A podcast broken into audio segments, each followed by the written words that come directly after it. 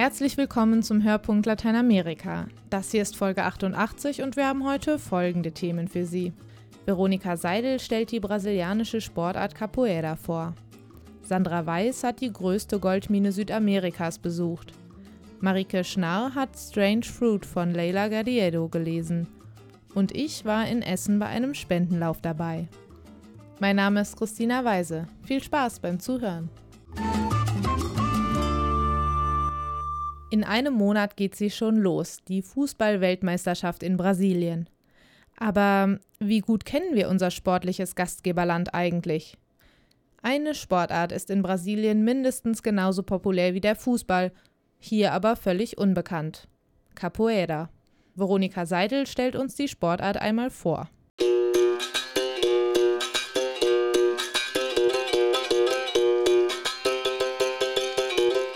Das ist ein Berimbau, ein traditionelles Saiteninstrument aus Brasilien. Es sieht aus wie ein Flitzebogen mit einem Draht. Unten ist ein ausgehöhlter Flaschenkürbis befestigt, der als Resonanzkörper dient. Professor Cabana hält den Berimbau mit der linken Hand vor seinen Bauch. In der rechten hält er ein Holzstäbchen, mit dem er auf den Draht schlägt. Heraus kommt der typisch schnarrende Klang des Instruments.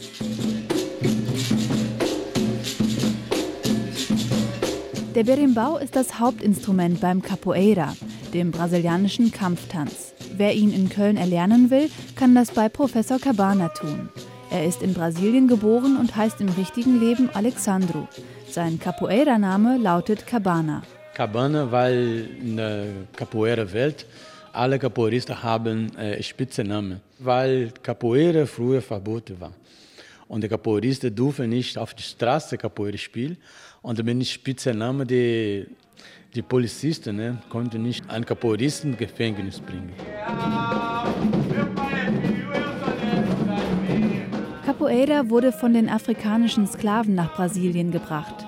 Es ist eine Mischung aus Kampfsport, Tanz und Akrobatik. In Brasilien war es lange verboten. Die Oberschicht befürchtete wohl eine Art Verschwörung, wenn ihre Sklaven Capoeira trainierten. Deswegen fügten die Capoeira-Kämpfer einige Tanzelemente ein, sodass es aussah, als ob sie tanzten, obwohl sie eigentlich trainierten. Auch heute noch sieht Capoeira tänzerisch, fast schon elegant aus. Die Bewegungen laufen fließend und kontrolliert. Eine weitere Besonderheit des Sports, es geht nicht darum, den Gegner umzuhauen, erzählt Cabanas Schüler Sinan alias Serginho. Bei uns geht es halt darum, die Kontrolle zu haben und eigentlich nur zu zeigen, so jetzt, ich hätte dich jetzt umschmeißen können, so die Dominanz zu zeigen, darum geht es auch immer in dem freien Spielen zu zweit, immer nur zu zeigen, so ich hätte dich jetzt treten können, deswegen die Tritte sind auch immer total kontrolliert und man versucht halt kurz vom Körper abzustoppen und zurückzuziehen das Bein. Und dazu braucht man jede Menge Körperbeherrschung. Die hat Sinan mittlerweile drauf. Der 20-Jährige hat schon im Alter von acht Jahren mit Capoeira angefangen. Okay, also die erste Bewegung eigentlich, die man lernt, ist eigentlich eine Ausweichbewegung und ein Tritt. Der Tritt heißt Mealua de French. Mealua heißt ja Halbmond und die French heißt nach vorne. Und weil das halt aussieht wie ein Halbmond nach vorne. Ich mache einmal. Sinan holt mit dem rechten Bein aus und zeichnet damit in der Luft einen Bogen von rechts nach links. Der geht über den anderen drüber und das ist halt ein gedrehter Tritt quasi, also frontal, aber eher so geschwungener Tritt. Capoeira-Spiele finden in einer sogenannten Hoda statt. Alle Mitglieder stellen sich im Kreis auf, in der Mitte stehen zwei Capoeiristas und treten gegeneinander an. Ganz wichtig dabei ist die Musik, die das Tempo und den Rhythmus vorgibt. Neben dem Berimbau kommen noch andere Instrumente zum Einsatz, erklärt Cabana. Gibt es auch eine Trommel, ne? das ist eine Tabak, ein Tambourin und eine Gogo, das ein zwei Kokosnüsse, ne? wo man mit einem Stock spielt. Gerade für Deutsche ist Capoeira eine ganz fremde Welt, in die man sich erst nach und nach reinfinden muss. Es gibt viel zu entdecken und genau das ist auch das Faszinierende an der Sportart, finden Katrin und Desinjadu. Das Zusammenspiel aus Sport und Kultur und die Geschichte des Ganzen. Ich habe äh, angefangen mit der Capoeira, dann habe ich mich immer mehr involviert und habe äh, Portugiesisch gelernt, bin nach Brasilien. Es ist halt ein Spiel, es ist irgendwie kämpferisch, aber trotzdem gibt es in dem Moment keinen Verlierer oder Gewinner. Man wird nicht ausgenockt oder so, sondern man kann immer weiterspielen. Aber trotzdem kann es auch ein bisschen aggressiv sein, kann es ein bisschen spielerischer sein und das gefällt mir halt daran. In Brasilien gehört Capoeira, neben dem Fußball, zu einer der populärsten Sportarten. Während man dort oft draußen trainiert, gerne auch mal am Strand, trainiert Cabana seine Gruppe in einer Halle in Köln-Ehrenfeld. Früher pendelte er zwischen Brasilien und Köln hin und her, um zu unterrichten. Mittlerweile lebt er fest hier. Auch wenn er die Sonne und den Strand von Brasilien manchmal vermisst, zurück will er nicht mehr. Ich habe nur deutsche Kollegen. Er sagt, ich bin ein richtiger Kölschjung, weil ich mag Köln gerne. Weil wie gesagt, hier ist mein Leben.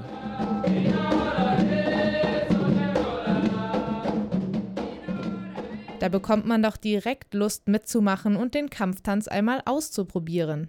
Veronika Seidel war beim Training dabei.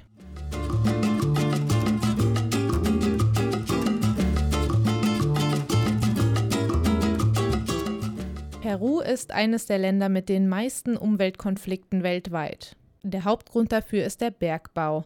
Die Anden sind voller Mineralien und locken internationale Großkonzerne an. Blökende Schafe und muhende Kühe, das war einmal.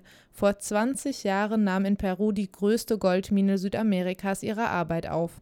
Sandra Weiß hat die Goldmine und die benachbarten Kleinbauern besucht. So hörte es sich vor 20 Jahren in den Bergen von Cajamarca an. Fast drei Viertel der Einwohner der peruanischen Andenregion sind Bauern. Doch heute mischen sich ganz andere Töne unter den Vogelgesang, das Blöken der Schafe und das Muhen der Kühe.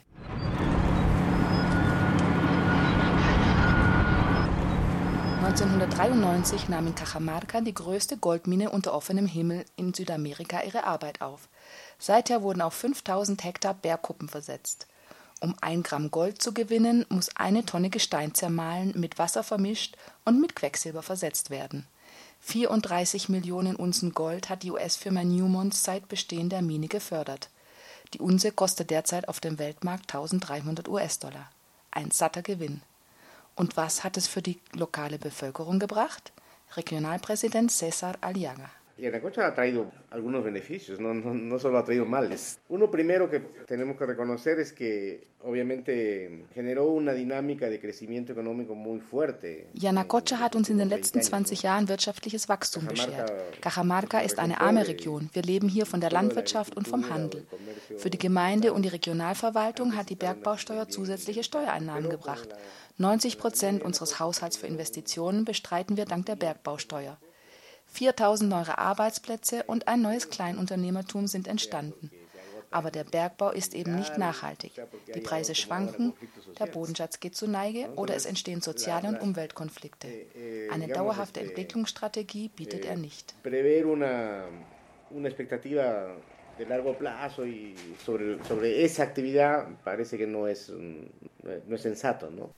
Das hat inzwischen auch die Bevölkerung erkannt. Bergbauer Eugenio Felipe Flores lebt in unmittelbarer Nähe der Mine. 40 Hektar hat er verkauft. Auf den verbleibenden drei hält er 20 Kühe und 100 Schafe. Heute bereut er, dass er sich damals hat breitschlagen lassen.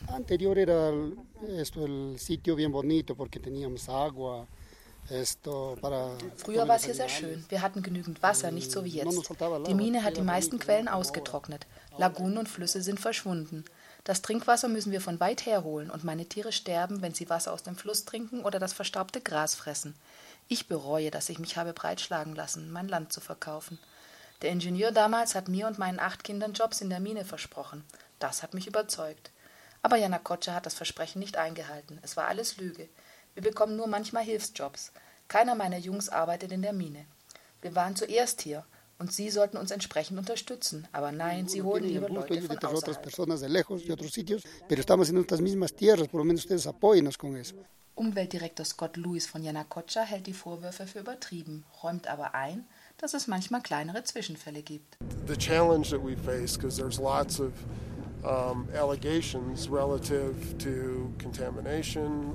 es stehen eine Menge Vorwürfe im Raum. Man muss wissen, dass der pH-Wert des Wassers hier von Natur aus extrem niedrig ist und der Metallgehalt hoch. Wir halten uns strikt an die Vorgabe der Regierung, das Wasser so wieder aufzubereiten, dass es zur Bewässerung und für Tiere geeignet ist.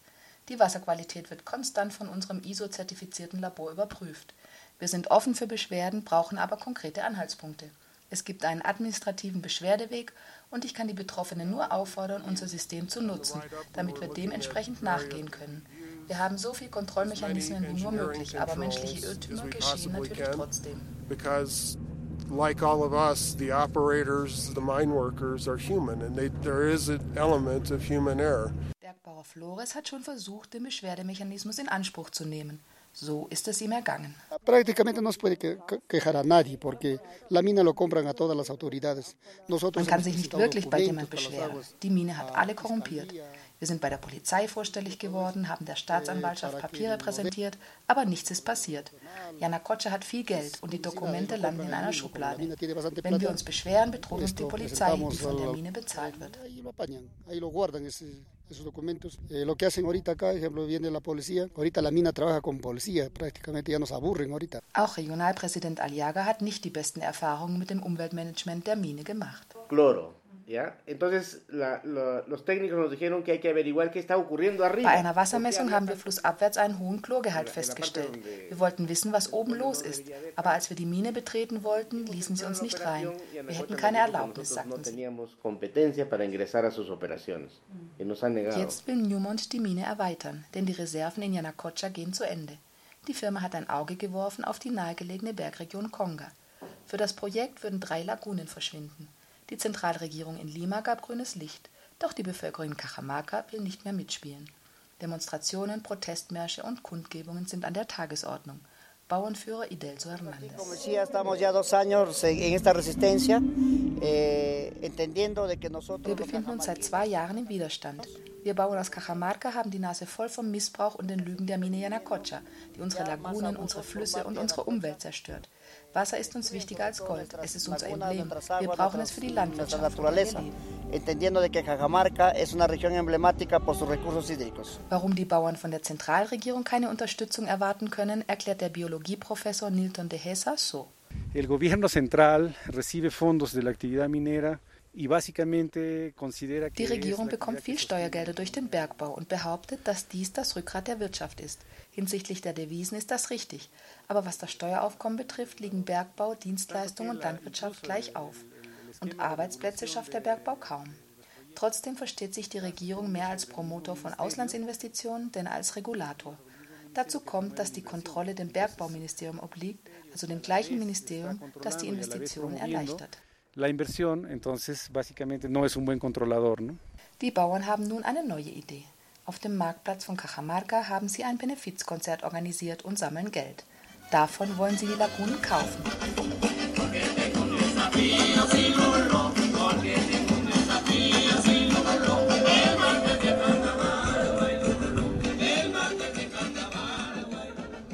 Musik für die Mine. Die Bauern von Cajamarca sind kreativ. Sandra Weiß hat sie besucht.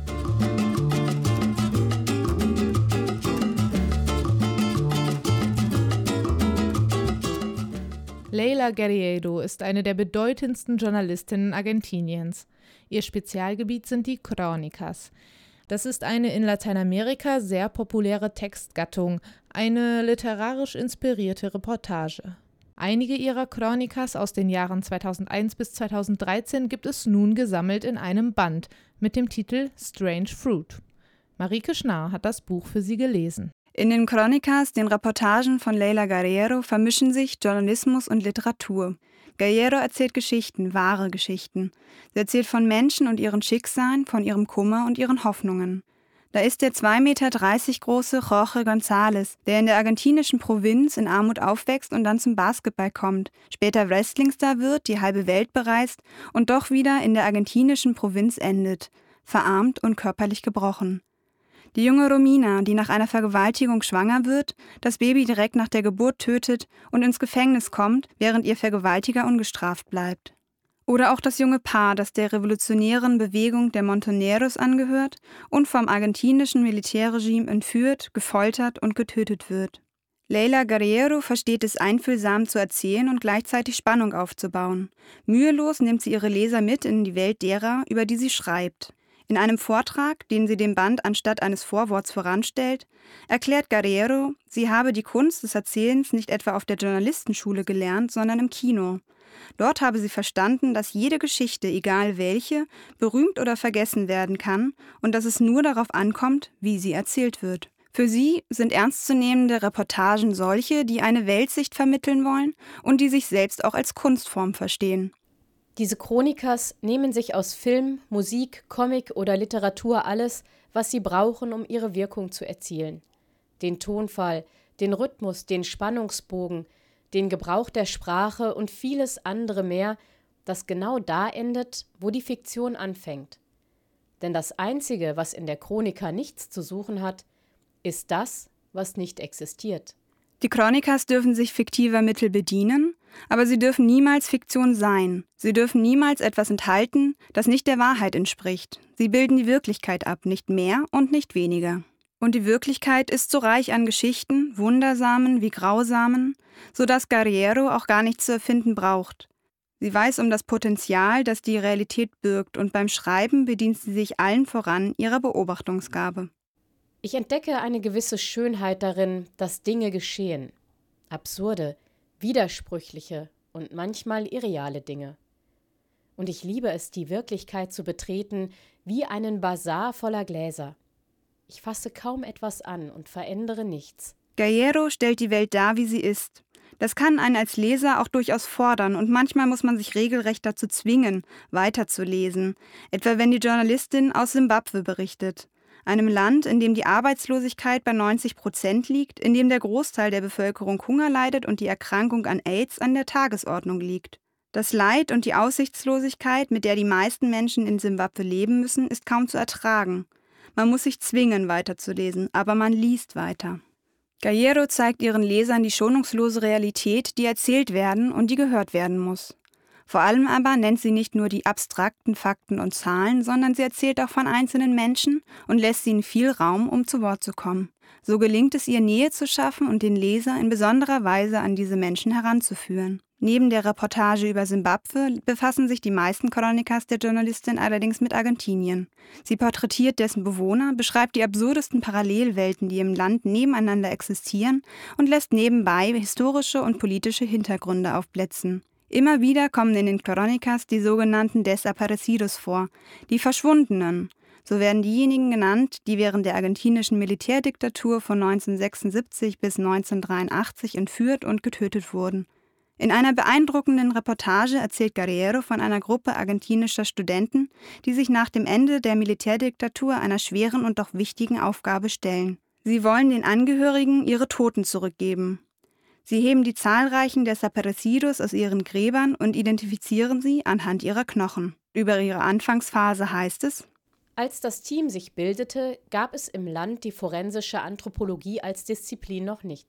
Sie lernten auf den Friedhöfen, indem sie Menschen ausgruben, die so alt waren wie sie selbst, und sich übergaben, als sie entdeckten, dass sie die gleichen Schuhe trugen und indem sie die grünlichen Schmauchspuren an den Innenseiten der Schädel lasen. Und dann brachten sie es sich gegenseitig bei, immer noch auf sich selbst gestellt. Es ist eine verblüffende Arbeit, die hier geleistet wird, und Guerriero kann dies ihren Lesern auf eindrückliche Weise vermitteln. Gallero ist eine Chronistin der jüngsten Geschichte und Gegenwart ihres Landes. Sie besitzt ein großes journalistisches Gespür und Geschick bei der Auswahl und Recherche ihrer Themen und zugleich beweist sie ihr literarisches Talent beim Aufschreiben derselben. Sie beherrscht die Kunst des Erzählens. Strange Fruit von Leila Guerriero ist im Uhlstein Verlag erschienen. Der Band hat 272 Seiten und kostet 19,99 Euro.